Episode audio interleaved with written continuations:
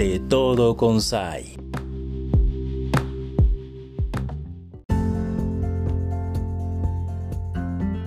Hola, ¿qué tal amigos y amigas de Radio Conexión 98.1 de FM? Te saluda Zayla Jiménez y hoy en este mes de febrero tú sabes que hemos estado recientemente hablando mucho de la niña y la mujer en la ciencia. Para esto me da mucho gusto darle la bienvenida a nuestra invitada que va a ayudarnos y nos va a inspirar eh, porque es una colimense que radica actualmente en España que se dedica justamente a esto. es una científica maravillosa. Ella es Elia Judith y me da mucho gusto saludarte. Elia, bienvenida. Hola, buenas tardes a todos. Qué gusto saludarte. Elia, oye, no, no te pregunté tus apellidos. Martínez Torres. Martínez Torres, para mandarle saludos pues a la familia Martínez Torres, a todos tus parientes que andan por acá seguramente escuchándote también, familiares, amigos, porque bueno, tú eres, de Colima, cuéntame un poco tu historia de la infancia, dónde estudiaste, en qué colonia tuviste tus, tus, ah, tus parques donde andabas en el juego, no sé si en el centro, en la villa, cuéntame un poco de ti previo a tu etapa ya como científica. Eh, pues eso, soy de Colima, eh, mi, barrio era Villa de Álvarez, o mi, mi zona era Villa de Álvarez, súper fan de las paletas, claro, por supuesto. Estudié en, el Instituto Cultural de Colima, en el ICC, ya de, hace muchos, muchos años. Eh, y estuve en el bachillerato 4 y al final pues terminé en la carrera de Ingeniería Química. Desde pequeña adoraba la química, cuando lo supe en, la secundaria por primera vez, eh, con un experimento de química, supe que me dedicaría a ello eh, siempre. Entonces, bueno, la verdad que tengo muy bonitos, muy, muy bonitos recuerdos y muy buenos amigos allí en mi tierra y de momento la, la, extraño mucho, claro. Claro, pero hubo una oportunidad en la que decidiste, este, pues, abandonar Colima porque pues tú tenías estas aspiraciones y justo esta convicción de querer dedicarte a la ciencia. ¿Cuándo se presentó esta oportunidad de irte a España y cómo sucedió y qué estás haciendo allá? Eh, pues em, primero cuando terminé la carrera me fui a trabajar a Manzanillo. Estuve un año en la empresa privada, estuve eh, trabajando y me di cuenta que, que trabajar eh, eh, pues eh, de continuo haciendo algo no era lo mío, a mí me gustaba investigar y, descubrir cosas nuevas.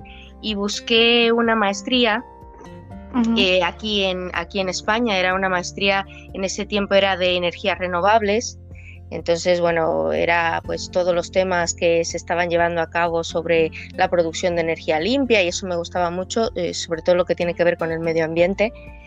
Y pues me lancé, decidí, decidí venirme ya eso hace unos, unos 10 años estudiar para acá. Luego se me presentó la oportunidad de hacer eh, un doctorado eh, aquí en España y continué por la misma rama de, de, energías renovables. Y actualmente me dedico a lo que es em, la valorización o la gestión de los residuos para producirlos en energía, para producir energía limpia pues eso, soy científica, normalmente me dedico pues eso a trabajar en un laboratorio, a, dar resultados científicos y a su vez también soy profesor de, en la universidad de aquí.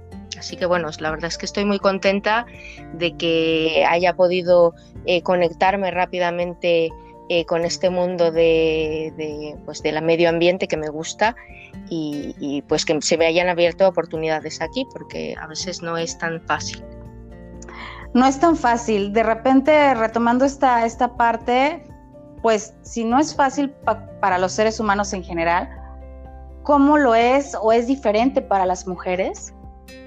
Sí, sí, claro que sí, claro que sí, es, eh, es diferente para las mujeres, eh, sobre todo porque eh, hay que estar demostrando continuamente que eres igual que tus compañeros, que son hombres, vamos, que, que, vales lo mismo, que tienes la misma capacidad. Y bueno, yo aquí como extranjero también tenía que demostrar, como extranjero, como mujer, como más, que, que estaba a la par, mis conocimientos pues valían lo mismo que, que los demás.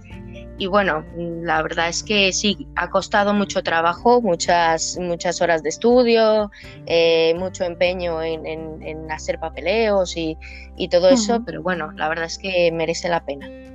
Vale la pena, sí, yo creo que has trabajado muchísimo más de los que ya están ahí contigo, pues sí te hay que dar a veces el doble o el triple o mucho más para, para llegar a, estar eh, pues en esa, en esa línea, ¿no? Donde tú disfrutas de la ciencia y a las niñas que a lo mejor te están escuchando ahorita y que están diciendo, híjole mamá, una, una, una chica de Colima, ahora es científico, es maestra en la universidad, ¿cómo le hizo? Yo quisiera ser como ella. ¿Qué les dirías a esas niñas? O sea, realmente lo pueden hacer, realmente pueden hacer lo que ellas quieran o no, o diles, diles, porque yo, creo que, sí, vamos.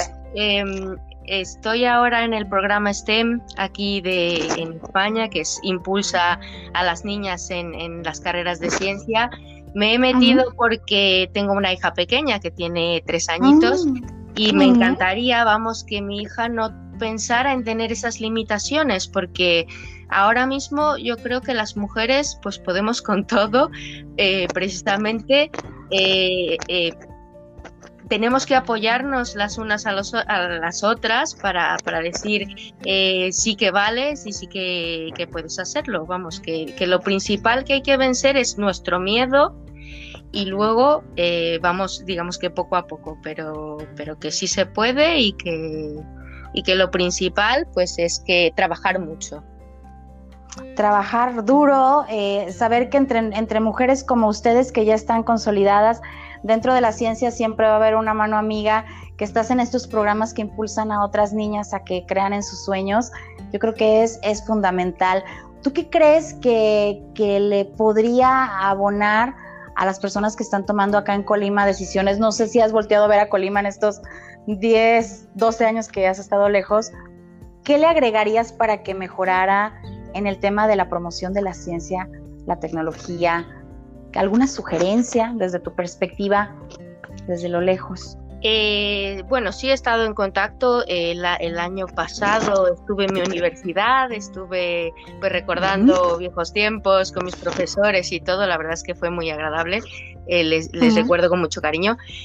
yo creo en este punto, pues que se debería impulsar o dar visibilidad a, todas las mujeres que están trabajando allí, que son muchas. Yo tengo profesoras que están allí en esta, en esta área de ingeniería que, son muy buenas y que igual dar alguna visibilidad para que las niñas de la secundaria o del bachillerato que están a punto de saltar a, lo que es eh, o una vida laboral o una elección para, para un futuro, pues puedan ver qué es lo que, qué es lo que hacemos en este tipo de carreras científicas, pues física, matemáticas o, química o, todas las digamos, carreras eh, con ciencia, que vayan y, a, la universidad y que les enseñen qué es lo que se está haciendo. Quizás involucrarlas un poquito más eh, en ello. No, no, lo sé si se está haciendo o no, pero, pero creo que sería una buena, una buena idea.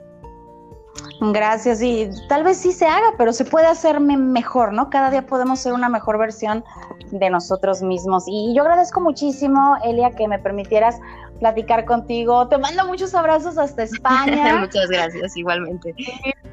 Abrazos con sabor a paletas de la villa, sopitos, unos cocos. Te mando toda la buena vibra de acá, del, de nuestra gente y, es un orgullo de verdad que, estés por allá eh, demostrando también pues la madera de nuestra gente en Colima, de las mujeres de Colima, querida Elia. Muchísimas gracias. Muchas gracias a ti. Cuando quieras, aquí estamos. Un abrazo. a todos. igualmente, te, seguiremos la pista, Elia. Eh, con nosotros estuvo nuestra querida amiga Elia Judith Martínez. Mi nombre es Ayla Jiménez. Yo te invito a que sigas en conexión. Muchísimas gracias. Hasta la próxima.